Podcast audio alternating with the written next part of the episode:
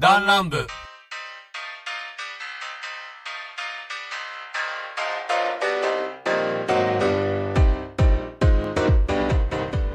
すべてのチルドレンへありがとう。どうもリツです。さあ、あのインパクト。ニヤサー。皆さんとかね。パイセンです。はい、パイセンです。すさあ始まりました。弾丸部第101回でございますよろしくお願いいたします折り返しましたねということで、ランラムという番組はサブカルから真面目な話まで様々なテーマでお送りする番組でございます。メンバーは全員で、えー8人いますけども、そのうちのリツとパイセン、この2人でお送りしようと思います。えーお便りはツイッター、メール、そして質問はこの3つお待ちしておりますので、どしどしお,、まえーお送りください。ということで。ほい。いやー、今ね、先ほど、えー、レートショーで、はい。私、あの、仕事終わり、えー、と、パイセンの仕事終わり、私は、まあ、休みということで、はい。まあ、エヴァンゲリオン、そうですね、今、絶賛上映中、ゲリオン見てきましたよ。ゲリオン見てきました。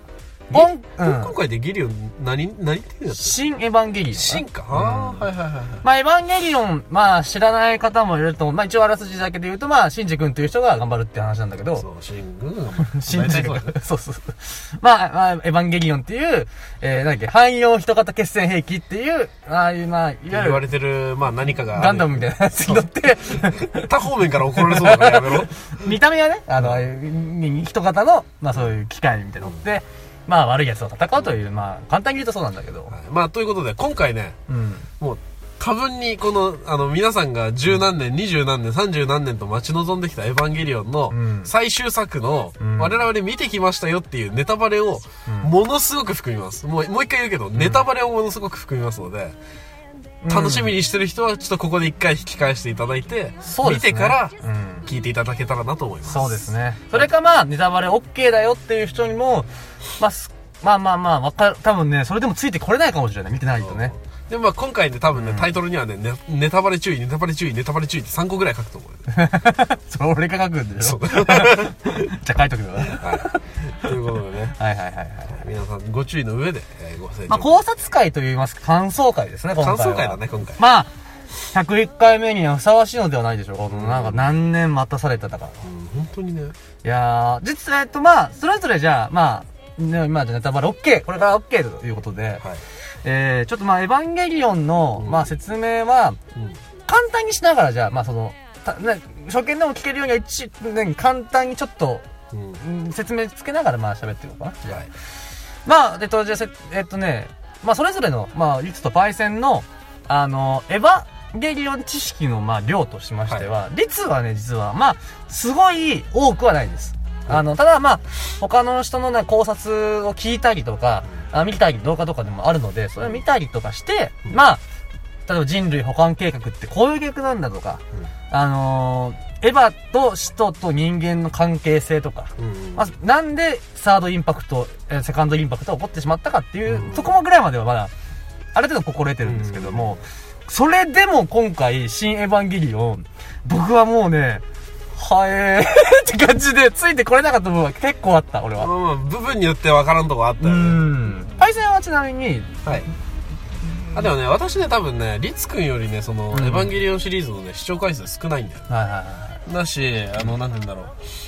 ちゃんとした知識じゃないんだけど、その、別の創作品い。はいはいはまあ、それが非公式であれ非公式であれ、い。はい。なんかその映画とか、まあ、アニメ版とかとまた違ういろんなところで、まあ、保管していった偏りのある知識なら私は持ってます。なるほど、なるほど。そううんまあまあまあまあまあまあ、どこまでついていけるかっていうとあれなんだけど、でもまあ映画見ててなるほどなっていう風に保管できたところもあったんで、まあ、先に俺はすごく思ったのは予告編ね。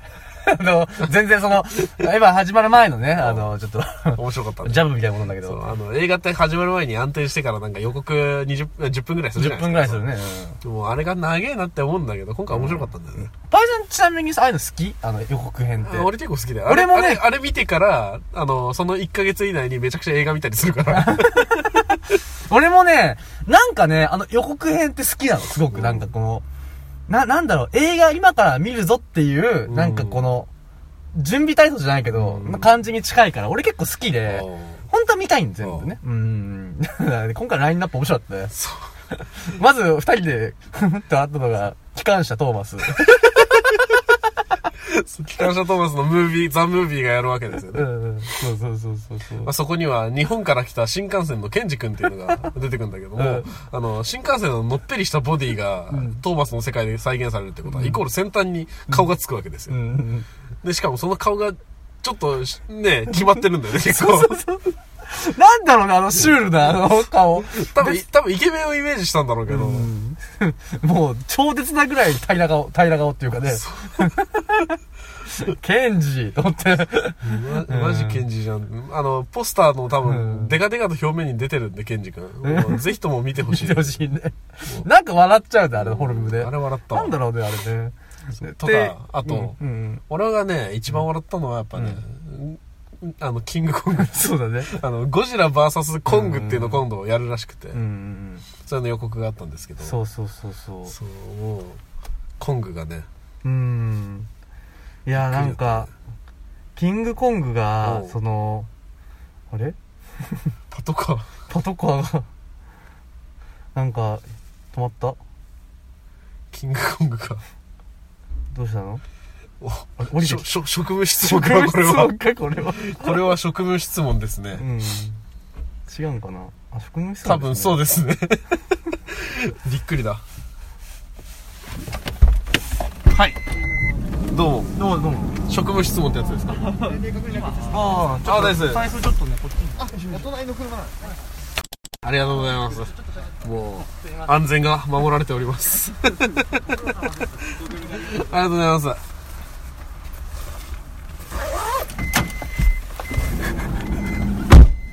これ、これ残せる残せる残せるけど、俺本名もろに出しちあ、まあ、こゃってるから。れはもう、あの、全部、もう、あの、カットで。はい。はい。と、まさかの、なんか、職務質問受けちゃったね。しょあの、我々このスーパーの駐車場でね、うんうん。24時間のスーパーの駐車場で、ちょっと場所をお借りして、うんそう、させてもらってちょっとね、るんですけどあの、今からもう僕ら帰るんで、そうちょっとい今、今消化したいと。本当見てきたとこなんだよね。そう、ん。見て、来てすぐなんだよね。うんそふわーっと警察車両が来て、これ一番最初に俺のところに人が来て、そうだよね。なんか、もう、もう、最高だね。最高だね。もうこれはもう俺、やばいなって思って、なんかもう特にもう、俺はもう、なんか見ます？とか言って、もう、真っ先に言ったよね。そう、あの、なんか聞いてて慣れてないなって思ったよ、俺は。余計なこと話すとめんどくさくなる。そうそうそうそうそうそう。いや、逆に、むしろ、あの、俺の場合、俺2回目なんだけど、特別も。もうむしろね、あの、もう、怪しいとこないように、もう、なんたらもう、ミオス全然いいよいいよっていうぐらいの方が、すぐ帰るなと思ってう。ん。うん。なんで別に喋ってもいいかなと思って。そうやね。うん。ほんで前、昔サバゲーやってて僕、はいマガジンが見つかって、あ、ぶねえと思って、本体なくてよかったーと思って。いやいや、ご苦労様です。はい、ご苦労様です。ということでね。さあということで、あの、はいキングコングが、まあ、と VS ゴジラっていう新しい映画が出るらしくて。なんかゴジラ VS シリーズって最近結構、最近っていうかまあずっとやってるじゃん。まあ昔はモスラとかね、なんか。まあそれはもう同作品内だったけど。そうそうそう。完全に今回、あキングの、コングって別だもんね。別だね。なんだったら、あいつだって、あの、マンハッタンタワー？そうそうそう。てっぺんでさ、あの、む、あの、ちょっとぶら下がってん、ドラミングして生きってたやつなわけじゃん。あいつはね。そうやね。ゴジラってもう、マンハッタンタワーごとなぎ倒すぐらいのサイズ感だよ。絶対サイズ感違うのに、うんそれは、その辺はちょっとゴリラサイドが、なんか合わせてったようで。しかもさ、キングコングさ、なんかなんだっけ？守護者は守護者ってなったっ守護者は破壊者 VS 守護者みたいな。いつからてめえ守護者になりやがったんだてめえと思って。でも、キングコング自体はなんか原点からその悪い獣じゃなかったねそうそうそうそう。もともとね、なんかね、そんな感じだという記憶があるんだけど。うん、でもうん、ちげえよ。ちょっとおもろかったよね。いや、だって、予告の最後にゴジラのあの、メガ粒子みたいな、ビャーって出るやつあるんだよ。あれを、なんか、コングが持った剣みたいなもので、ピューってわかき分けながら、最後、叩きつけるみたいなシーンを見せられて、うん超面白いじゃん、これと思って。神作品来たよと思ったよ。いや、すごいね。で、俺の中ではさ、いや、よくさ、なんか、何？なんとか、メガ、メガシャーク VS、サイクロジャンサイクロンなんとかみたいな、あの類だなって思っちゃうぐらいの、なんか、クオリティだったよね、でもね。最高だったで、。その後のモンスターハンタそう、ーね。モンスターハンターね。まあ、もともと知ってたんだけど、予告あるのは。まあ、あれは見ちゃうな。あれちょっと見たくなったねね。見たくなったけど、あれ2分の1だよね。んもう超ダ作か、超面白い名作かっていう。まあ、バイオハザードだからね、なんかまたちょっと違う方向に持っていきそうだよね、あれ。あの、監督じゃない、スタッフが。ああの、やっぱあれカプ、カプコン系のゲーム、カプコン系のゲームの、まあ多分作ってる。そのうちロックマンとかするんじゃない？ーでもなんか、ジェラシックワールドの、あれね、あれが手掛けたって言ってたから、そうそうそう、チームが。だから、まあ怪獣とかはね、ジェラシックワールドでいいと思うけどね。まあまあま面白そうあ。。まさかのモンスターハンター映画化っていうね。ちょっと興味出ちゃうよね。ねねっていうね、映画の予告で。でも、もう俺らでちょっと笑いそうだったよね、あれは。で、笑ってたねまあ、。そこにつ、引き継いでさらにコナンが来たから。だからもうコナンにとってはさ、どんな真面目な内容でもちょっと似合ってきちゃうんそうだよね。いやー、あれは今回赤い周一のね、話なんだよね、確かね。うん。だから、なんかね、フォーラスで、なんか、なんだっけ、総集編みたいなのを、フォーラスじゃない映画映画館で、そのやはいはいはいやってるみたいだよえ。ー、そうなんだ。うん、なんかその、赤い周一シリーズの、はい。これ見たらわかるよ、みたいな。だから、一旦全、もう前情報入れとかないとダメな感じかもしれないね、今回は。ああ、まあなんか、ファミリーというか、その、ん家族が出るみたいだから、うんまあだって、あの、紹介された家族のうち2人ぐらい知らなかったもんね。俺あの、なんだっけ、えー若い男の騎士、騎士か。あの、うんなんだっけ、将棋打つ人、うんの人は知らんか。それ以外は見たことあるけど。な多分あれが弟だよね。多分ね。で、最後のなんかロリっぽいのがお母さんなんだよね。うん。だから、チラッとそういう話は聞いたけど、うんうんまあそれはいいんだよ。うん。うん。まあそろそろ、エヴァンゲリオンの話ね。まあ、そうやね。戻りましょうか。いやー、まあじゃあ最、順番を、まあ、映画の順、まあ、減ってっていうか、まあ、Q の後ですね。うん。なんか人類が、ちょっとこう、なんだっけ、あれな、怖かったのかなんか、よくわかんなかったんだけど、あれ。あのね、その、LCL ってわかります？わかりますわかりますあの、赤い海のやつね。うん。あの、サードインパクトが起きた時に、まあ、ニアサードって言われてたけど、要はサードインパクト完璧じゃなかった。うん。9の最後に起きたやつ。9の最後にね、えー歯の最後。歯の最後ねそうそうそうそう。で、まあ、でも世界中は赤い LCL に包まれたよと。うん。で、そこにいた生物ってのは、うんみんなその LCL に溶けてしまった。あで、溶けた時に、その、なんて言うんだろう、魂のコアっていうものが、全部その LCL として溶け出してしまったから、コア化したってあ。いうなるほど、なるほどね。状態にあるって。そうそうそう。だから、もともとね、生物ってその、LCL でできてんだよね、大体そうそうそうで、この表面を覆ってんのが、いわゆるその人間としてのこの何、形うん。が AT フィールドなんだよね、確かね。そうそうそう。んなんかそういうのだよね。そうそうそうそうそうそう。だからその AT フィールドがベーンって弾けて水になっちゃったってそいうう。。パチャン。で、その魂だけが残ってるよっていう状態の世界と、それをなんか、浄化したっていうか、元に戻した。まあそう、アンチ LCL フィールドみたいなのを、なんか、拠点、ポンポンポンポンって差し込んで、で、まあそ、そこから半径何キロ以内は、なんか、LCL の反物質化っていうのをうん防いでますよみたいな、要は防御フィールドみたいなのを作ったのがミサトさんたちなんだよね。いやー、まあ、最初なんかフランスから始まったけど、そう。エッフェル塔めっちゃ武器にするやんとかちょっと俺思ってたんだけど、なんか、エッフェル塔バーンってた倒れちゃって、それを、あの、マギが掴んで、敵の、敵ってもうすでにそのなんか、ネルフとね、分かれてんだよね。うんで、そのネルフ側にぶち込むみたいなシーンで、そうそうそうお前これ、エッフェル塔、何やと思っとるんやんとちょっと俺思って、おお面白かったんだけど、で、そっから、ちょっと一個疑問が思ったんが、なんか、あとはお願いしますって日本語やんとか思って、フランスちゃうんかみたいな、それもあったし。まあまあ、そういうね、突っ込みとかありながら、あれは結局フランスのエヴァンゲリオンを回収しに来たんだよね、多分ね、あれ。ああ、エヴァンゲリオンの設備だよね。あの、設備かネルフの設備。うんそうそうそうそうそうを回収しに来てたのが、まあ最初の戦闘シーンなんだけど、うんあれどうだった？あれめちゃくちゃ弱なかった俺もう気持ち悪くなったんだけど、あのシーン。マジで？うん。俺ちょっと見入っちゃってすごい感動してたわ。あ、そやっぱなんか最初だからド迫力。う。うん。あのね、マリがね、アクロバティックな戦闘するいや、一番予算かかってる感じするね。そうそうそうそう、あそこ半端なかったよね。ちょっとこ、こ、うん、まあまあ、そこはいいとして。うん。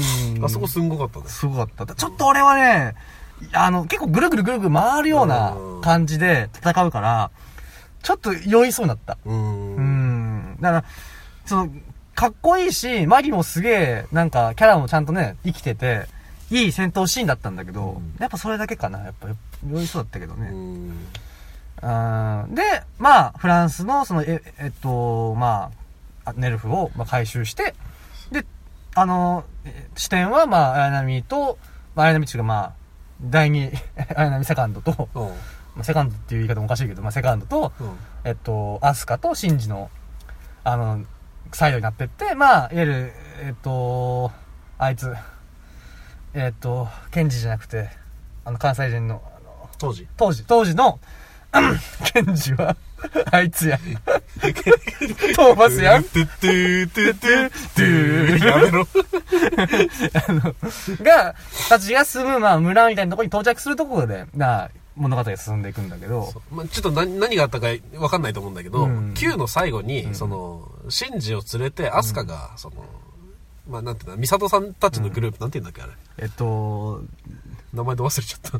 ゼーレじゃなくて、えっと、あ、なんだっけあれ。あの、ブンダーに乗ってる人たち、そうね。そうそうそう。キャプテンミソップ。キャプテンミソップのところミソップたちのね。もう Q では散々な、うんクソな大人たちの集まりだって思ったけど、そうそうそうまあ、あの、まあ、うん Q の最後にね、うんそれでチルドレンの3人は、そこが離反するわけですよ。そうですね。まあ、アスカがシンジを連れて、そこに綾波がくっついてきた感じね。うんうんで、3人で離反して、うん。で、まあ、ちょっと歩き出すわけですけど、まあ、彼ら徒歩で、うんあの、アスカの案内でどこかに連れて行かれて、うん。で、行った先が、その、うんさと当時とそう、当時と健介がいる集落だったんですよ。ちょっとあれ感動的だったけどね。そう、俺は感動した。うんめちゃくちゃ感動した。なんか、まあ、要はその、うんニアサードの生き残りうんが、そのなんか、なんていうっけ、アンジなんとかフィールドで、うんあの、まあ、LCL 化してない空間浄化した、まあ、人が住める空間を作ってて、空間の中に、うん、みんな、まあまあ、村、村というか、本当にもう、ね、食べ物を作ったり、なんか、ね、それぞれでい生きてると、コミュニティで。ちょっと戦後を彷彿とさせるような、なんていうの テクノロジーと、うんなんか原始的な生活の入り混じった感じのね。ね。そう、そこで、まうん。うんあ、そこに連れて行かれまあ、る。前半の、まあ、てか、さ3分の1とは言わんけど4分の1はそのシーンだね、ずっと。うん。結構もうその、そこにいる間、んその、綾波が可愛いことと、うんあシンジ君が履いてたことと、うんアスカが大体裸だったっていう 記憶しかないけど、アスカ服嫌い、着ろやと思ったけど、着ないね、大体。あれなんでなんだろうね。あれなんか絶対訳がある気がするんだよね、あれ。まあでも、なんかもう、うんアスカうん。見てて思ったのは、アスカはもう、なんていうんだろう、半分人間やめてるからさ、そうだね。あの時点で。うん。まあ完全にちょっとついていけない人いると思うけど、うんアスカはまあ、後々わかるんだけど、うん人間を半分捨ててるわけですよ。うん。で、もうご飯も食べなくていいし、うん。まあ水さえ飲めばいいみたいな、うんいうシーンもあったりとかで、成長もしない、うんで、肉体的な変化もない。多分あれ、温度とかそういうものもうん全然関係してないんや。ああ、寝なくてもいいしね。そうそうそう、ね、寝れないか。うん。そうそうそうそう。っていうのがあって、うんだから別にアスカからしたら服着ようが着まいがっていうところではあったんだろうねもうし、感情もちょっとずつなくなってきてるような感じだよね、なんか。まあまあ、それは精神的に大人になったっていう風にか捉えてもいいかもしれないけど。うんちょっとね、信じ変われと思ったけどね。なんか。ただで、も、そのアスカが、その、まあ、うんケンスケたちのいるところに訪ねてきたって言ったけど、ケンスケのことをケンケンって言ってたんですよ。うん。もう、あの、ね、中学生の頃のアスカとケンスケなんて、うん。もう一切関わりのないぐらいのさそうだよね。うん。もうドインキャ男子と、うん。あの、派手派手うるせえ女子だったわけじゃん。うん。それが、まあ、ケンスケ14年後の姿が、もう、うん。一瞬最初カジさんだかと思ったもん。そうだよね。そう。あのね、カジさんっていうハードボイルドなナイスナイスダンディがいるんだけど、まあ山ちゃんね。そう、うん。山ちゃんの声の人がいるんだけど、まあ、それみたいな感じで、うん。うん。なんかもうめちゃくちゃ頼りがいのあるナイスガイになってて。そう、サバイバルオタクだっつっててね、なんか。そうそうそうそれが生きてね、なんか、もともとそのミリタリーオタクっていう設定はあったんだけど、うん。それが多分講じて、なんか、むしろ、その村の再建にすごい貢献してる感じだったよね。だから、まあ村の中で一番特別な役割を与えられてるって言っても過言じゃないような。これ作中終盤で出てくる描写でさ、うん。その、もう結構もう飛びながら言うけど、うん。飛びながらちょっとなっちゃうけど、うん。まあ、なんかアスカの精神世界の話になるじゃん、うん途中で、うんで、途中で当時を、当時じゃないわ、ケンスケ健介が、まあ、あや、なんか綾波が褒めて欲しかったっていう時に、うん。あの、でっかいぬいぐるみが出てきたのが、まあ、ケンスケだったよね。健介だったんだよね。だから、あの時点でもうすでに結構もう、唯一なんか、アスカが心を許してる許してたって感じはするね。そう。まあ、まあ、なん、うんなんていうんだろう、作中でのその、なんていうんだろう、アスカとケンスケのうん距離感っていうのは、アスカが、うんあの、本当に無防備に心を許してて、うん居候するうん相手がケンスケ。んで、ケンケンって呼んだのと。うんで、ケンスケの方は、四季並みって呼んで、うん。その、距離感はちゃんとあるんだけど、うん。まあなんか、アスカのわがままを受け入れて、うん。で、なおかつ、そのアスカの素を、うんなんていうの、たしなめてるというか、うんしっかり受け止めてるうん。男だったんだよね。うん。で、だからなんか恋人の距離感っていうよりは、なんか家族みたいな感じだったそうだね。うん。いとこの。お兄兄ちゃんみたいな。そうそうそうそうそう。そんな感じだったよね。うん。で、まあ、そのアスカの精神世界が映った時に、真っ先に現れたのは、シンジとか、お母さんとかじゃなくて、ケンスケだった。そうだね。まあ出てたけどね、シンジ君。途まあ。出てきたけど、それは物理的に出てたから。それは、それはまた別の話。うん、またそれは。あ、それ、そこ、そのあたり結構、今回のお話のそうそうそう収穫になって収穫になってくるからね。そう。今日長くなるぞ、今回。じゃあさ、じゃあさ、ちょっとさ、あらすじで行くとうん長すぎるからさ。長すぎるしまあまあ前半はそこまで行きましたと。で、まあうん村でしたと。で、村から、うんその、まあ一気に話が加速していくんですけど、うん。まず、シンジが立ち直るんだよね。そう、シンジがそれまでもう、その前回 Q の時のカオルの死,、死を思い出しては吐いて、思い出しては吐いてで、ん。で、また泣き虫シンジ君になって、まあ、あとは、自分自身がこの世界を壊してしまったっていう、あの、ストレスでもうだいぶもうそ、うでも俺はあれ、もう、普通だと思うけどね、仕方ない仕方ないうんしょうがないんだけど、もうだ自分が終わらしちゃったんだから、もう自分なんか、いなけりゃいいみたいな状態になったけど、でも死ぬあれはないと。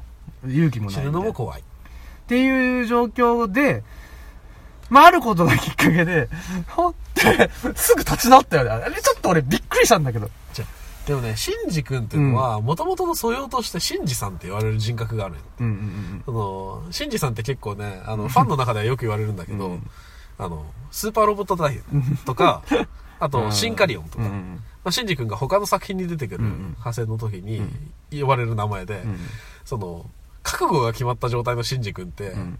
めちゃくちゃ強いよ。まあそうだね そう。わかるわかる、そんな感じね。そう。で、そのシンジさんの所素養を、これまで隠し持ちながら、うんうん結局その、ヤシマ作戦の時とかさ、うんうんなんか、綾波を返せのあの、覚醒シーンとかねそううんゼルエルの戦闘の時うんぐらいしか、うん本当にシンジさんの片鱗を見せてこなかったんだけど、うんまあ最初、今回も、うん本当に前半30分ぐらい、シンジ君一切喋んないんだよね。ゴミ虫だったね、もうそう。もう、うじ虫、ゴミ虫になってたんだけど、まあ、とあることがきっかけで、うん喋り始めて、うんで、そっから、まあ、覚悟が決まるうん。現象が起きるわけですよね。うん。で、覚悟を決めたシンジ君は、そっからずっとシンジさんだったね。そう、もうシンジさんになったんだよね、そっずからっ。とシンジさんだったよもうシンジさんのターンだったもんね、ねずっ、とあれはもう、なんか確変入ってたよね、なんかね、もう。あ、もうなんか、あ、もう、あ、逃げちゃダメだ、逃げちゃダメだ、とも言わずに、なんか、もうやるよ？みたいなそう。お 俺でいいよみたいな。そうそうそう。え？やるだけじゃん、あんたみたいな。なんかそんな感じ、お前、やるなと思って、シンジさんってなったけどね。でもね、あの、ちょっと、ちょっと語弊があるんだけど、うん。その説明だと、うん。シンジさんにな、シンジさんに覚醒するシーンがあるんだけど、そっからシンジさんまたね、30分くらい黙り込むんだよ。あー。シンジさんになった後に、あの、なんか、アベンジャーズで、ハルクが突っ込まれたようなさ、なんかさ、あの、もう対強化ガラスみたいなところに、しっちゃ工作されて突っ込まれるんだよね。で、そこの中で、あ、おとなしくしてなさいって言われて、うんだけど、まあ大人たちがうん。頑張る中で次々と失敗していって、うんもうダメだおしまいだってなって、うんで、アスカがピチュンってなったりとかして、で、そんな時にも、シンジさんは慌てずに、スッて立ち上がって、そろそろ俺の出番か、みたいな。感じで、あ、ここからか。よし、アップ終わったし、行くか、みたいな感じで、立ち上がって、うんで、最終決戦の場に、ひょっと顔をあああ表すんだよね。うん。本当ね、今の説明ぐらいでだいぶ映画片付いてるね、今ね。わかんないと思う、聞いてる人わかんないと思うけど、まあ大体そんな感じだよね。で、まあ、シンジさんが出てきて、信じ視点で言うとね。そう、シンジさんが出てきて、ん難なくエヴァンゲリオンに乗り、うん。もう、俺そこ引っ張らへんのかいって思ったんだけど、まあ、エヴァに乗るまでは早かった。うん。エヴァに乗ってから、その、うんまるでダメな親父、通常マダオがね、あの、まあ、通常マダオも、うんなんか、ちょっと人間やめてて、うんで、なおかつ13号機っていう、うんエヴァシリーズの最後のやつ、うん。一番強いやつにうん乗ってるわけですよ。うん。サードアダルトみたいなやつ。ね そう。アダルトチルドレンかなんか知らないんだけど。うんで、うんまあその13号機 VS 初号機っていう形で、うん。で、お互いに持ってる槍で、キうんンキンキンってやるんだけど、えっと、その時点でじゃあ覚、醒したシンジさん、んやべえそうなんだよね。弱いよね。びっくりした。あ覚悟決まってて、あの、精神的には強いんだけど、うんあの、戦闘技量においてマダオに一切はがまなかったそうだよね。まあ、あの、まあ、まあ、あれは、なんだろうね、13号機が強すぎるから、俺は一個なんか、あ、ここ一個覚醒入るかなと思ったのね、もう一回。その、なんていうの、なんでもいいわ、そのなんか、もう演出は違うとしても、なんか一個こう、バフがかかって、まあ、前線すんのかなと思ったら、なんかね、だんだんなんかね、おあれ、あのシーンおかしくなかった？あの、地球に CG やん？あの、世界観がまず。面白かったよね。ねえ、低予算？と思ったよね、あれ。なんか急にね、その、シンジ君とマダオが殴り合うシーンで、おかしくなっってくんだよ、だんだんね。なんかね、あの、おもちゃのうん。街、そうなんだよ。ハリボテの街かと思ったらハリボテの街で、しかも作画もなんか CG でね、ずっと。しかもその CG もすごいしょぼいんだよね。でもね、あれね、演出なんだよ。多分ね、あれはそうだと思のった。結局ね、その、二人の戦いっていうのは本当に戦ってたんじゃなくて、うん。お互いがお互いの精神世界の中で、うん。なんか、家族の殴り合いみたいなそうそうそうねう。ん。をしてたよ。だからら、突然場面が変転して、ミサトさん家の中で、エヴァンゲリオン初号機と13号機が殴り合ったりとか、そう、2の A のところで、キーンとか言ってクロスしたりとか。で、ネルフの前でキーンってしたり、あの、描写一個も変わらないんだよね。キーンってあの、歯と歯を合わせてキーン3回ぐらいやったよそうもう少し、あの、期待してたのは、その、マリのあの戦闘シーンぐらいの感じは来てほしかったんだけど、あの、あれが最初で最後だったかな？あの、あまあまあまあ、あの、アスカとマリで突っ込んだ後もすごい作が良かったけど。どうだろう？あれもなんか、うーんって思っちゃったけどね、俺。まあまあまあ。あそっか、マリのシーンは良かったけどね。で、まあ、結局、んその玄道とシンジそうだは殴り合いながらも、うんシンジに歯が、シンジは歯が立たない。立たないね。って言い出したら、今度は、玄道は、うんそもそも比べる場所は力じゃないとか言い出して。うん。そうだね。そう。で、そしたら、シンジ君も物分かりがいい、シンジさんも物が物分かりがいいから、そうだねっつって、槍を置いて、話をしよう。そう。ところで話をしよう。つった瞬間に、その指令室のん、指令、あの、言動ポーズで机に肘を置いて、口元隠した言動と、そこに訪れたシンジみたいな構図で喋り始める。うん。一方その頃、キャプテンミサットは、あの、そうそう、本当にね、一方その頃なんですよ。そうそう。その最中、まあ、なんか場所としては、あのーまあこれはもう置いとこう、場所とかは置いとこうか。まあ、いわゆるちょっと、うーん、まあ。因縁深い場所でね。そう、因縁深い場所で戦ってて、で、そこで、あの異空間が形成されてるんだけど、その一番深いところでシンジ君とうん玄道がやり合ってる中で、うんその一歩手前のところでミサトさんたちは手手をこまねいてたよ。うん。もうこれ以上進めないと。うん。これ以上進むには、うん。もう死がつ、死を伴うとうん。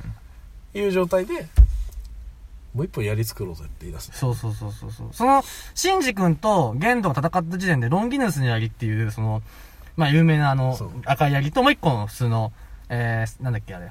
なんなんとかの。なんとかの槍っていうのがあって、その2本があれば、まあい、いろいろと、まいろんなことができあ、るよ。できるんだけど、それをもう、ゲンドは封じ込めたと。だからまあ、封じ込めたっていうか玄道の計画の最後のパーツにその2本を消費する必要があるから、うん。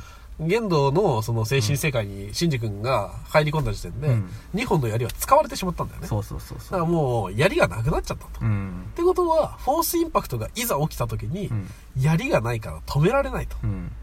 いう状態だった。そう、止めるもんでね。そうそうもうこれ止めらんねえじゃんって言い出した時に、そう。うん伊沢さんがもう一本作ればいいんじゃねっつって。作れるよねそう。なんかできちゃったしね。美里なら、あ、美里、リスコなら、さっきのネタで十分でしょ？やってみるわ。そう。ねつえそうそうそう。で、なんやかんやあって、まあ、作れちゃうんだよね。まあ、それっぽいものが作れるんだよね。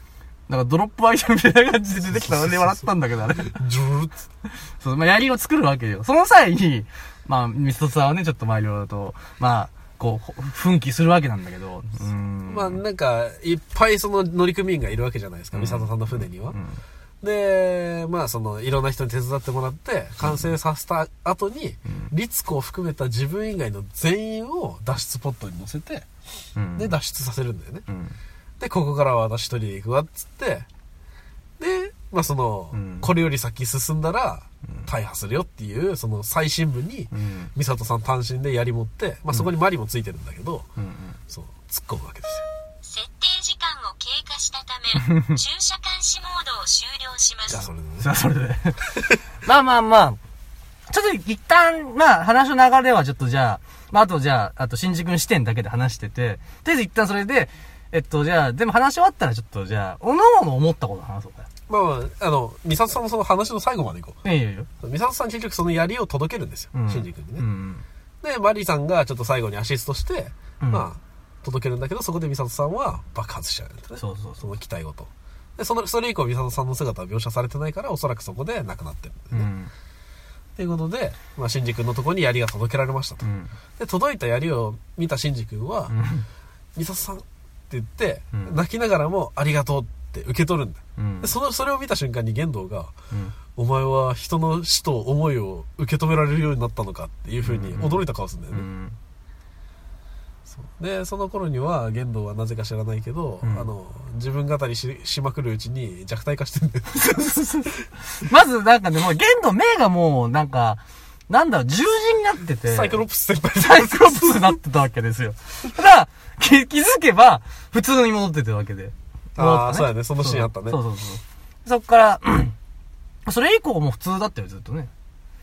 で、そこ弱体化して、結果、まあ、俺は、あの、ゆいと一緒にいたかったやん。って言って、俺は、俺はもう孤独が本当良かったんだけど、つって。なんかゆい消えちゃったから、ゆいゆいの味知っちまったらもう一人になれねえよっつって。っ 最低だな。ていうことを言い出したのがその玄道の回想で、まあ要はシンジ君と玄道の戦いの後に話し合いをしようっつった後に、ん。まあシンジ君はちょこちょこっと質問するんだよね、うん。その父さんはなんでこんなことしたのみたいなことを23個聞くんだけどその後もう玄道がただひたすら自分語りするやつそうだね。でその中で私は子供の頃から孤独が好きだった 知識は私に何もかも与えてくれたと。ピアノは私の押した音をしっかり返してくれた好きだとか言って。聞いてねえよ。そう言ってて、言い出して。で、回想が大学生編に戻ってって、うんうんで、あの、孤独が好きだった私は、んつって、なんか、ぼんやりした輪郭の中でマリが、なんか、うんその、ゆいを紹介するよね。うん冬冬月先生と。そうそうそう。で、その、ゆいに一目惚れしたと。うん。で、ゆいも、また、玄道のそんなところを多分可愛がったのか知らないけど、うんまあ、二人は見事にいたして、うん。結果し信じそう生団。男の子が生まれたら、あじゃあ男の子が生まれたらシンジ、女の子が生まれたらレイにする。信じ。で、シンジが生まれちゃうわけですよね。で、うん。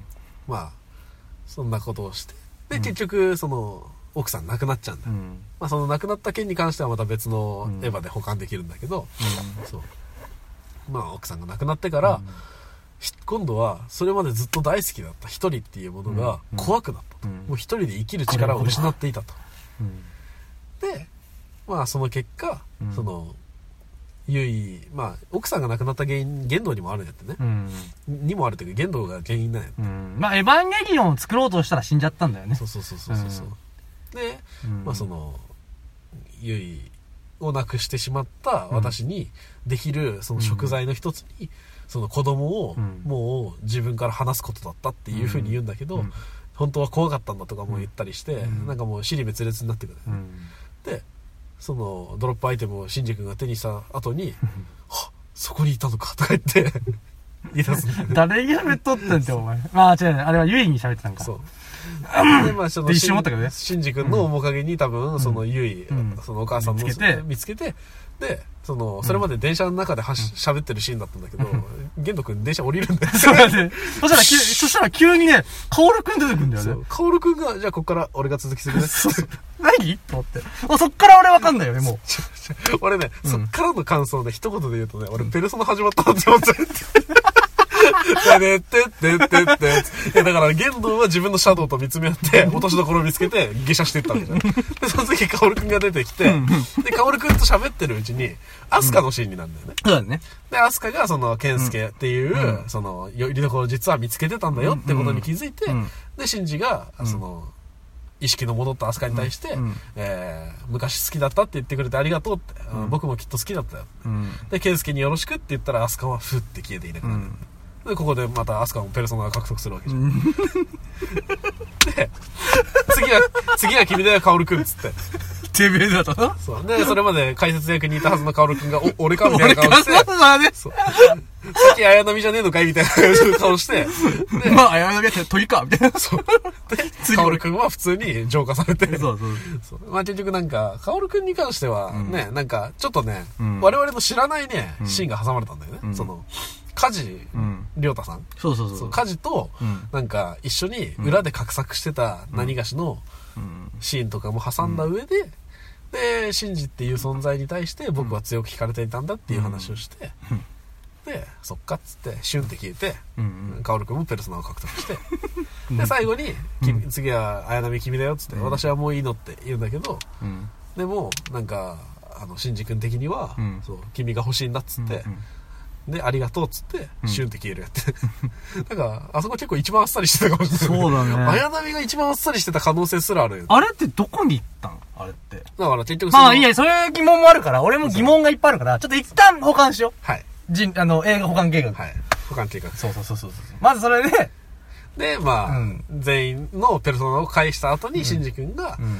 じゃあ、僕が最後犠牲になって父さんを止めるからって。うんあ、違う、父さん、その、父さんがやってしまったうんことの蹴りをつけるから、つって、うん死ぬ覚悟を決めるんですよね。で、シンジ君はその持ち込んだ槍を自分の首元に当てて、うん今から死ぬぞってしようとしたら、うん後ろから誰かが、その、シンジ君を押してどけるんだよね。うん。で、シンジ君は、えっつって見たら、うん羽の生えた、うんその、綾波みたいな子がいて、うんで、綾波っつって言うんだけど、うん。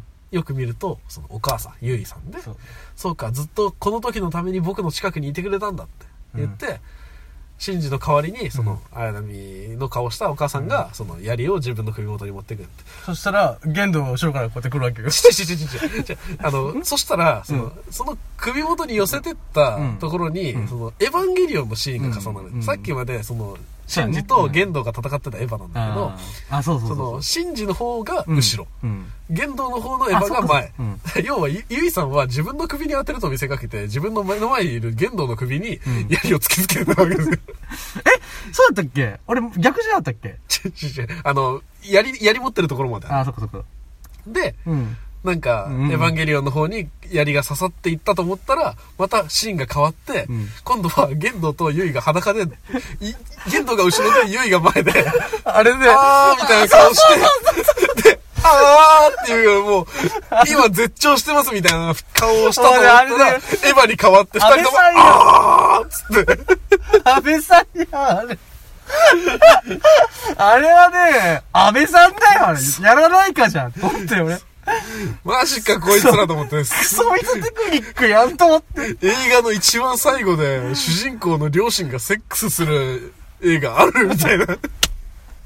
そして、ダイナミックセックスよ。それで、ガシャーン刺した瞬間に、全エヴァンゲリオンが刺さってくんだよね、その槍で。俺ね、もうあれガチャにしか見えなくて。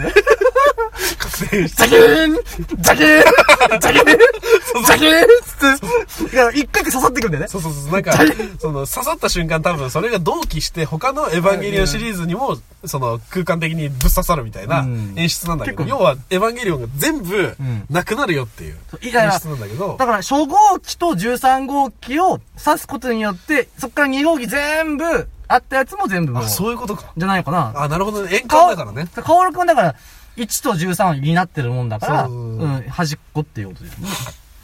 だと思ったけどね。だから、だからやった瞬間に、ザーって言って、その演出がめっちゃガチャやなって思って、すげえ順番に刺さってくる。そう。シャン星3、シャン。星3、星2シャキーン、星1、星1、星シャキーン3で。ピョフォーみたいな。なんかね、もう、あれガチャやんと思ってめっちゃ笑ったんだけどね。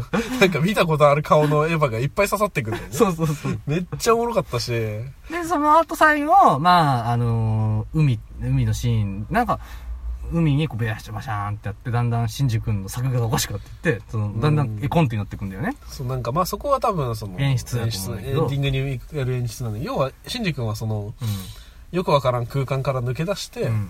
で、その、現実世界の、しかもその、まあ、あの、逃げた時にうんお世話になった村の近くの海にうん。戻ってきたわけですよ。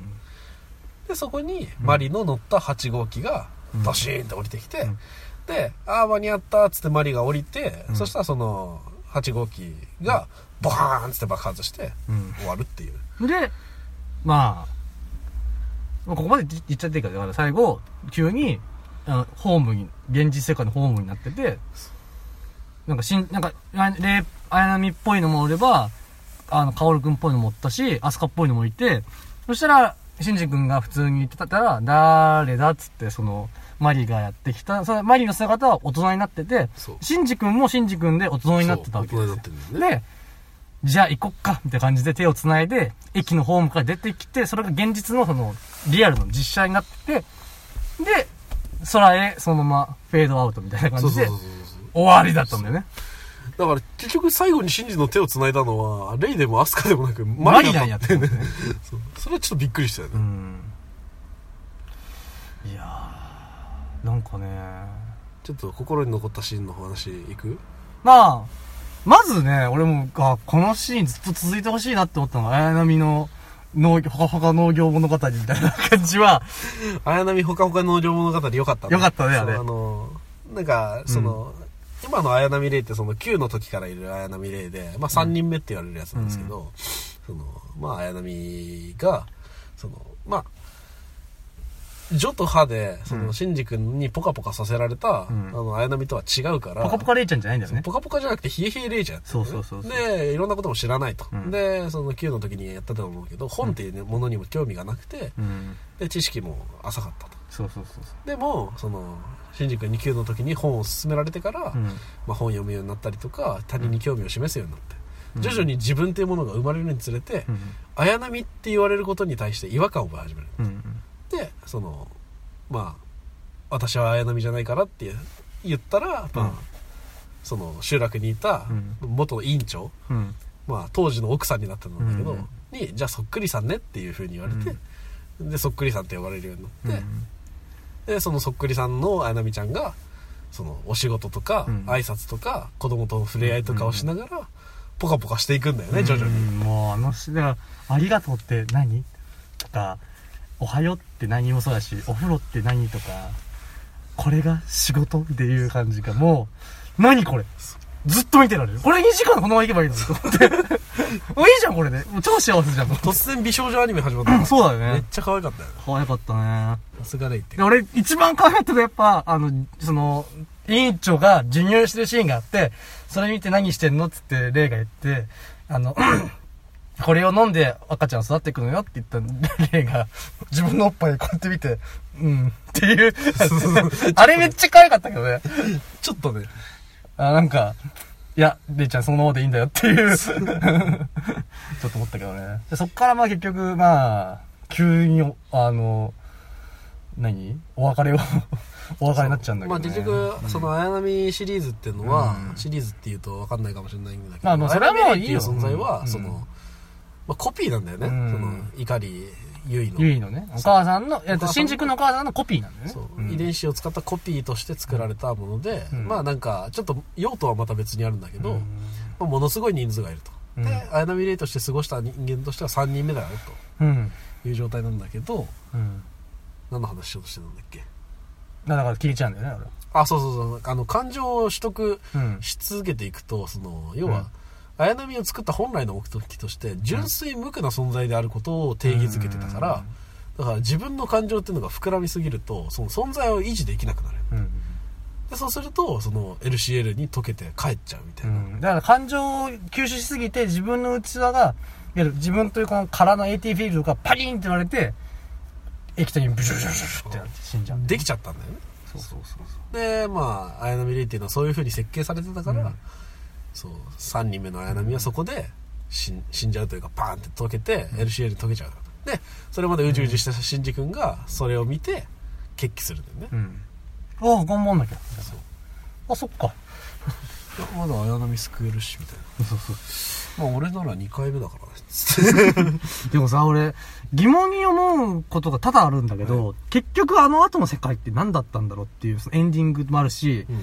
ちょっと羅列していくよ。うんえっと、結局、あれだ、みんなは、えっと、アスカって、はい。これよく分かってないんだけど、四季並み、四季とかって言うじゃん。うんその四季並み型とか。はいはいはい。あれがよく分かってない。結局あれは何？アス、アスカも、霊みたいな感じで、いっぱい実は、四季、何？アスカの、アスカ何号みたいなのがいっぱいいて、その中の一体だけだったのっていう、なんか、感じなのかな？どうなんだろうあれってあれは分かんなかった俺その、四季並み飛鳥っていうのは、その、なんて言うんだろうな。まあちょっと宗竜飛鳥っていう存在がいるんだけど、あれ？なんか、あれだよね、あの、健介には宗竜って呼ばれてたよね、確か。あ、四季並みって四季並みって言われてたよ。あ言われたか。あ、じゃあ、じゃあ違うか。まあ、それは、宗竜のことはいいんだけど、うん。まあなんか、飛鳥ってのはそもそもさ、京子っていうお母さんがいて、うん。そのお母さんが2号機のうん。コアにインストールされてると。まあ、うん。ゆいさんと同じ状態ね。うんで、まあ、パイロットに選ばれる、まあ、シンクロできるから選ばれたっていう状態なんだけど、多分、その過程で、まあ、アスカのコピーが作られてたんだよね。うんだから多分、その、なんていうっけ、Q の時のバックーンとかさ、うん何遍か死んでる描写あるじゃん。うんあれの時に多分、すげ替わってる可能性があるんだよね。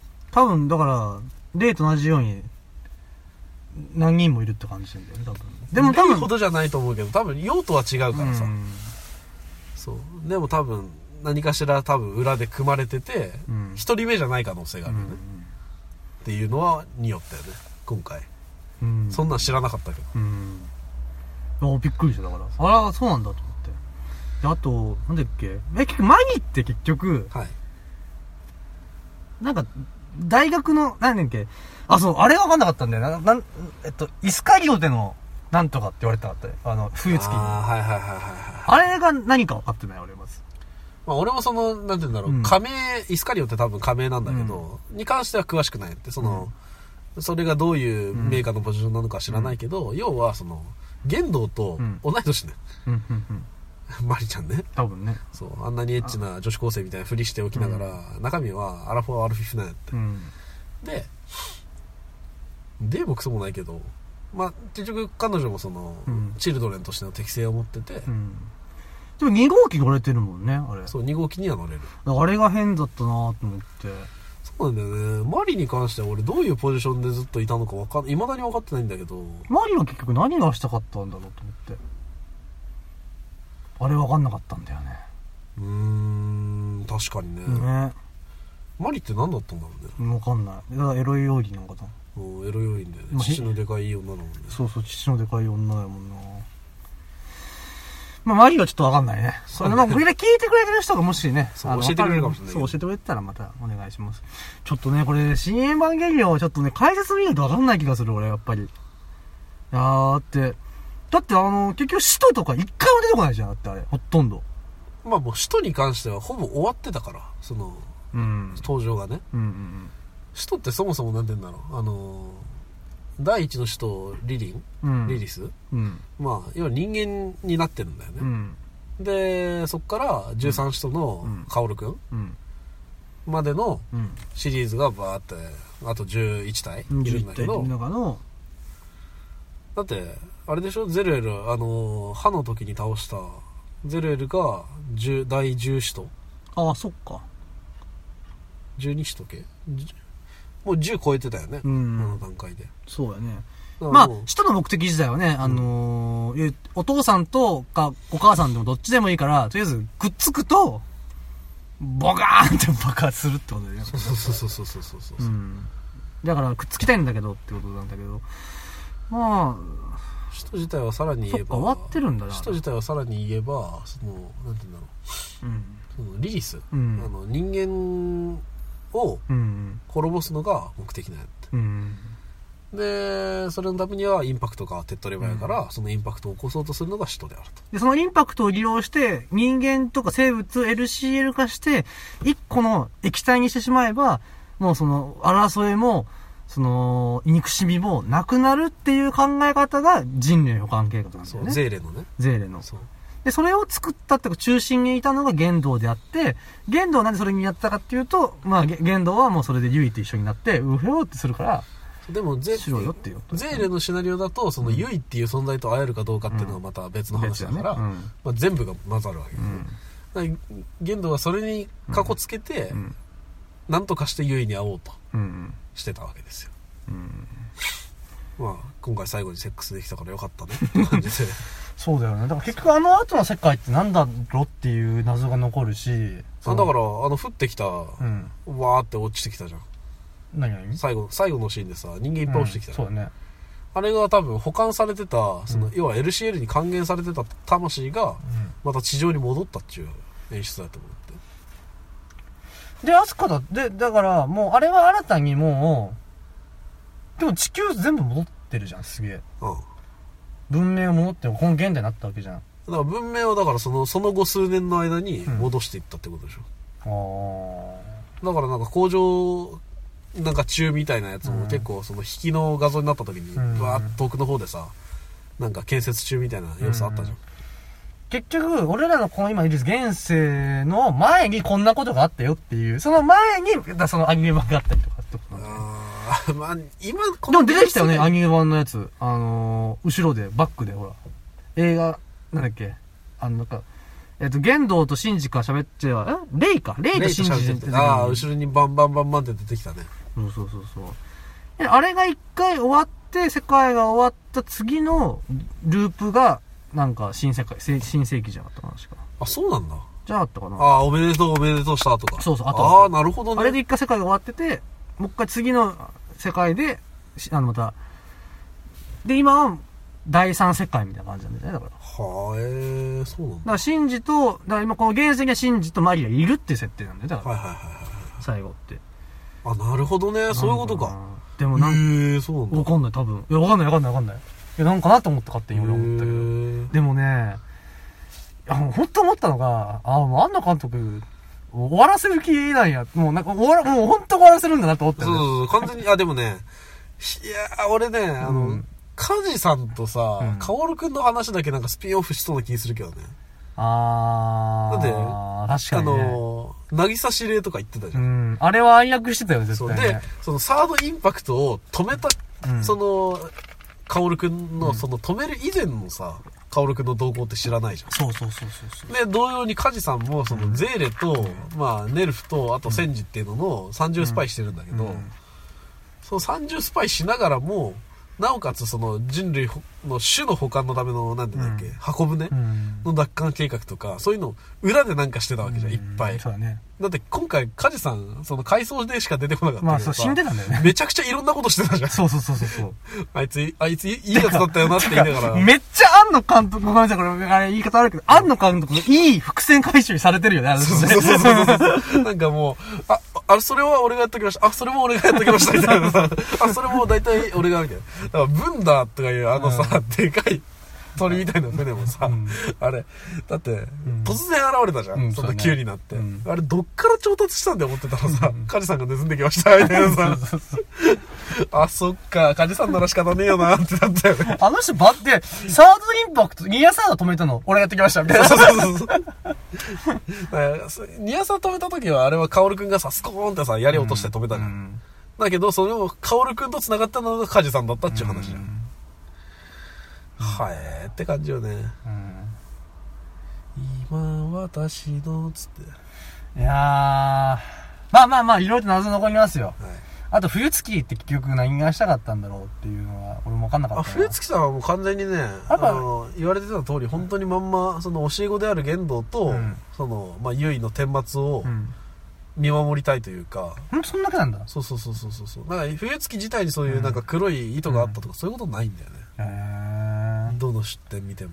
なんか俺はゆいがす、玄道と一緒で、ゆいも好き、ゆいのことが好きで、はいはいはいはい。おあれ、会うの？じゃあ俺もいい？みたいな。なんかそんな感じなのかなってちょっと思ってたとこまあ、ろゆいのことは大変気に入ってるよ彼は。うん。ゆいが、その、なんて言うんだろう。まあ、うん玄道に出会う前からずっと弟子なわけだ。うん。いやー。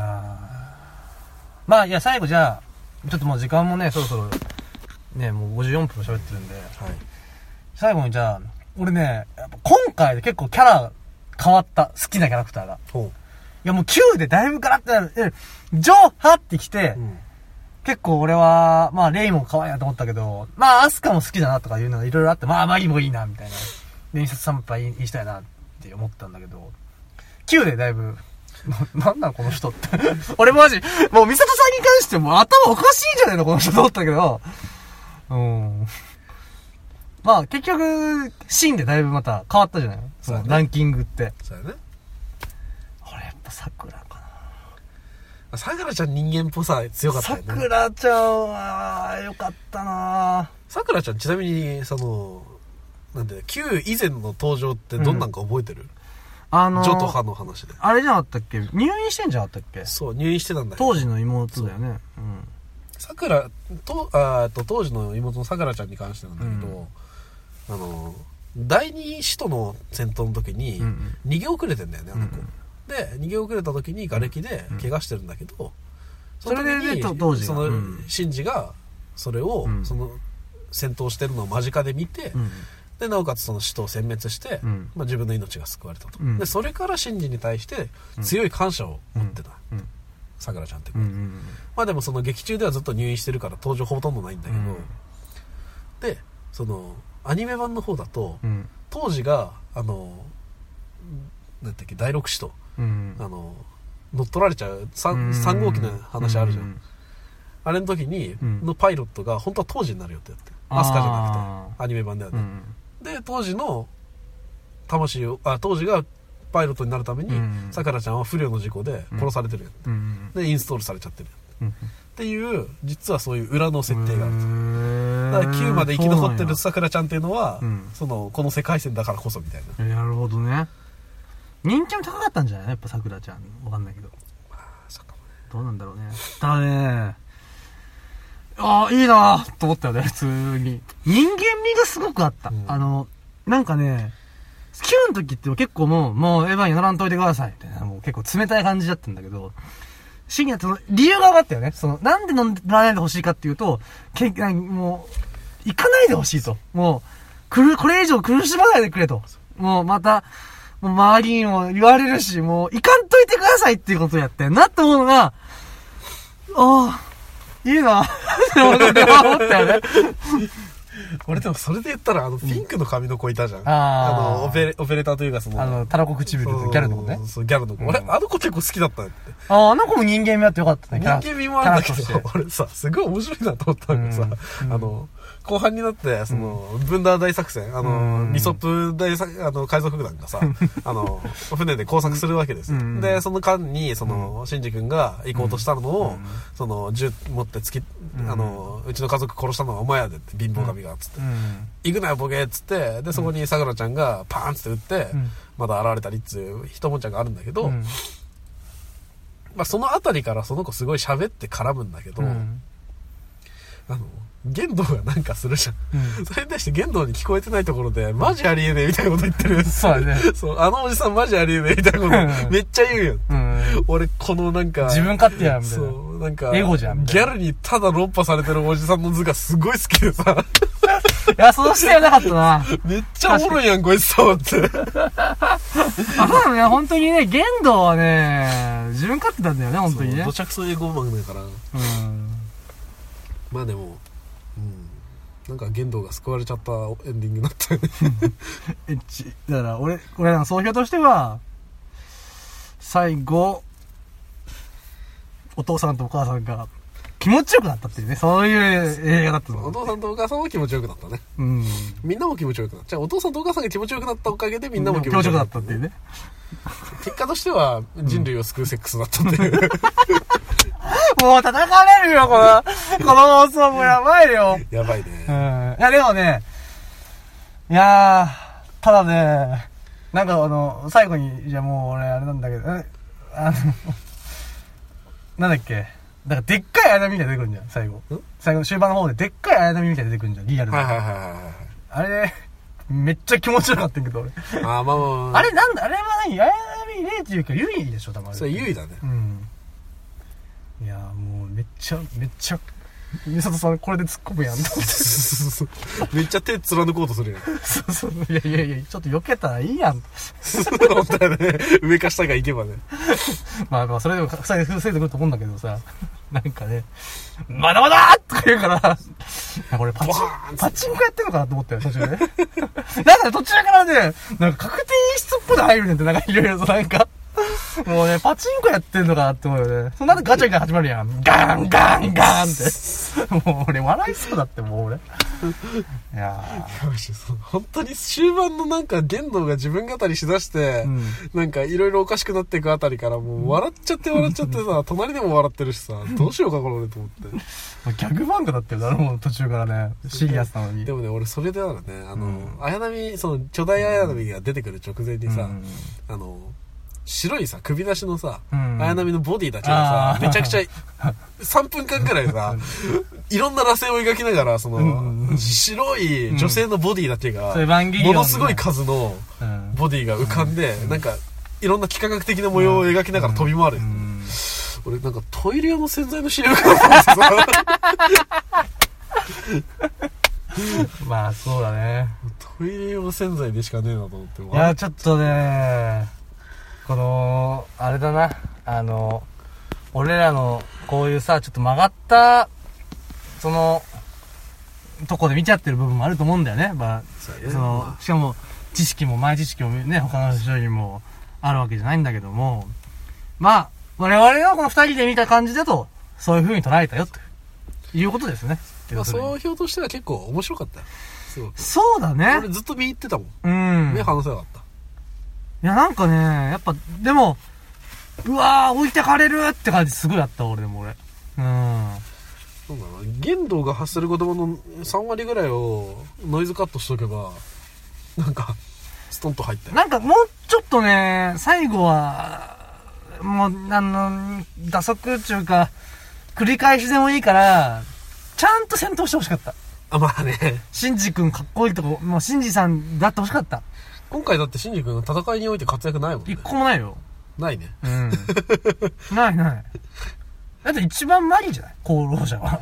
マリ、もう戦闘に関してはマリしかしてないよう。ん。アスカンは戦ってたけど、ちょこっとしたけど。うん、途中でなんかね、目からなんか棒塗り始めて。あ、そう。アスカのそれはまたちょっと。そうだった。あれもびっくりしたね。あの、し、し、し結局使徒になってたっていうか。そうそうそうそう。使徒を取り込んでたんだ。取り込んでたんだよね。うん。まあ、あれは多分、あ第6使徒の時点で。そうだねいやー、まあそういうのもありつつ、面白かった。うん。限度は人はめてるしね。いやーもう、玄道サイクロプス先輩なの面白かっ本当面白かったな。た。玄道出てきてた、生身の玄道が、うんお久しぶりですとか言って、出てくるんだけど、うん。まあ、出てきて1分以内に撃ちこ撃ち殺されかけたもんね。リツコちゃんがうん結構容赦なく、パンパンパンパンパンパンパンパンっつって、うん引き金引いて、うんなんか頭の後ろの方ね、うん潰れたスイカみたいになってたもんね。うん。でもね、再生したからね。あれは結局なんでああなったのあれって。そうだ、それも分かってないんだよ、俺。なんでって何が？どうなってあ、あ、ね、やめたのあれの人は。なんかね、うん。その、スタンドの矢みたいなのあるわけ？そうそうそうそう、なんか人間をやめる鍵みたいなのが、うん。その、原点として存在してるんだけど、まうん。あそれを、玄斗くんがうん知らん間に使ってたよっていう話なだけ。やっぱこれはさ、だからでもね、あれなんだよね、玄斗くん、なんて言っけ、うん。あれの、えーっとね、カギエル戦ってわかる？あのうん、ジョーと歯のさ、一番最初にさ、アスカと一緒に船の上で戦う。はいはいはいはいはい。あれの直前に、うんその、カジさんがうん、その船から緊急脱出してる、うん。で、その時に、とあるアンプルを持ってはいはい、盗んでるんやって。ほその日本に輸送するはずだったアンプルをね。うんうんうんで、偽物とすり替えてるんだけど、う。うん。そのアンプルの中に入ってたのはアダムうん。と融合するためのもので、で、それを手に入れた玄道は、うん自らの体にアダムを取り込むって。はいはいはで、それによってその、なんだっけ、AT フィールドをい。うん。をなんか操る力みたいなのを、うん玄道君は実は歯の時点で入手してるんやって。うんうんだから、普通に暗殺しようとして銃とか撃ったら、キーンって止められるよ、AT フィールドで。っうん。うんうんていうことができるようになってたら玄道君だったから、それの進化バージョンみたいな感じだよね。なるほどね。そう。はあ。いやー。なんだろうな、でもなんかちょっとすごい、これもう一回最初から見たかったね。なんか。そうだね。DVD 全部揃えて、鑑賞会したいかもね。まあ、あとは Amazon プライムで全話あるので、ぜひぜひ、アーブラある人は見てください。いや綾波レイに何回か恋しちゃうんだよな。ポカポカしちゃそうう、ポカポカレイはやっぱいいよね。そう昔はね、レイちゃん好きだったんだよ。はいはいはいすっごい好きだった。で、今も可愛いと思うんだけど、ねなんかその、恋人としての目線じゃなくて、なんかその、娘を見てるような目線で見ちゃうんだよね、レイちゃんって。うん。俺ね、マリはね、結構もう今、結構、おーってやっぱなっちゃうね。いい女だった。エロってなるよ。いい女だったえよ。そうそう。ドッキリするよね。ドッキしたね、あれは。ドッキリするよね。で最後の最後でヌレヌレスケスケシーン見せてきたけど、あれちょっとこっち向いてくれよって思ったもんそうそうそう。お見せてでも俺、は、あの、桜ちゃんが、ひにゃってなって、あの、いあ、お尻ね。そう、あのお尻エロと思エって。ロって、ドッキリあれ、あの作が超気合入ってんじゃんと思った。エロその作、まあまあ、なんかね、まあその分、やっぱね、ほら、見逃してなかったか、まさか。もう、基本エロ目線でしか見てないね、俺はね。ダメだね。ということで、じゃあそうそう、締めましょはい。う。いやーもう、いやー面白い作品だね、やっぱエヴァンゲリオンって。なんかもう、本当はせ、なんだろうね、やっぱ、この、マリとかレイ、あの、とかも、アスカのさ、この、ね、寝てるふりするときあるじゃん。うんあの、この太ももの感じとかさ、このエッチ、な感じに、もうすごい力を入れてくれてるから、まあおそらくやけど、やっぱこの、戦闘してちょっと手抜いたんやろね、きっとね。そうそうそう ガチャ、ガチャになったりとか。もう抜くとこで抜いてきたから抜いちゃったみたいな。そうそうそうそうそう。いや、なんか、ね でもさ、やっぱ、ああ、どうなんだろう。どこにそんな時間かかったんだろうね。ああ、なんかね、うんでも制作時間本当に足りなかったっていうのがスタッフのあれらしくて、もっと戦闘モリモリにしたかったらしいんやって。うんうんうんで、なんか、本当に最初からそのつもりで飛ばしてたんだけど、うん最後、まあなんか、その制作時間の関係もあって、うん。あ、それでも足りてなかったんだ、あれ全然足りてなかったらしくて、うん。だから戦闘に関しては、もっと本当は増やす予定だったっていう話で。もな、何年待ってた？?10 年ぐらいっけ？9が出たのが、何年や ?14 年とかじゃなかったっけ ?14 年か。まだその10年かったんやか。15 ?10 年ぐらいだよね。もう少しで10年ぐらいだからねだいぶだからあれねんなあ あともう一個あったわ最後、うんジブリ そその話最後にする？もうエンディングトーク的なねうんエンディングでジブリ知らんかった？知らんかった。あそうなんだ。なんかえ 3D やん。そうそうそうそうそう。でまたそのジブリまああれは前まあスタジオポロックじゃないわ。あのほら地図か、そう、ん。あそう。あそう細田守監督のやつも出るんだ最新作出たね。あれちょっとサマーウォーズっぽいよね。だから YOU ってやつね、うん。なんかあなたは誰みたいな。なんかネそうそう。ットのネット上でアイドルしてる女の子がどうのこうのって話なんだよねいやーなんかあれも気になるなー、うんちょっとジブリはおー来たなと思ったよねジブってだねなんかいやだからジブリって言ったら手書きにすげえ手を込んでるというか命かけてるぐらいの感じだと思ってたんだけどあ時代かなって思ったね。でも半年ぐらい前からその話は俺知ってたけどな。あそうなんだ、うんなんかテレビでも特集とか組まれてたし。うん面白いんかな。なんか子供向けっぽさはあるけどねちょっとね。うん。まあいいや。まあまあまあエヴァンゲリオンはねまあ今後ともなんか多分解説とかで上がってるでしょう。それでちょっと Q を保管します。僕の中のエヴァンゲリオン保管計画ですよ。はい。うん。ということで、えーお送りしましたのはリツと。焙煎です。それではすべ,、えー、すべてのチルドレンへさよなら。ありがとう。またね。パターンを下です。第一子戦闘配置。ドゥンドゥンドゥンドゥンドゥンドゥンドゥンドゥンドゥンドゥンドゥンドゥンはいって感じですね。第二子第二子第二子と仕事。やめろ。第三子と第第七子ともだから厳しいな。厳しいな。あ大丈夫。明日は水曜日だから第三子とー第三子だよね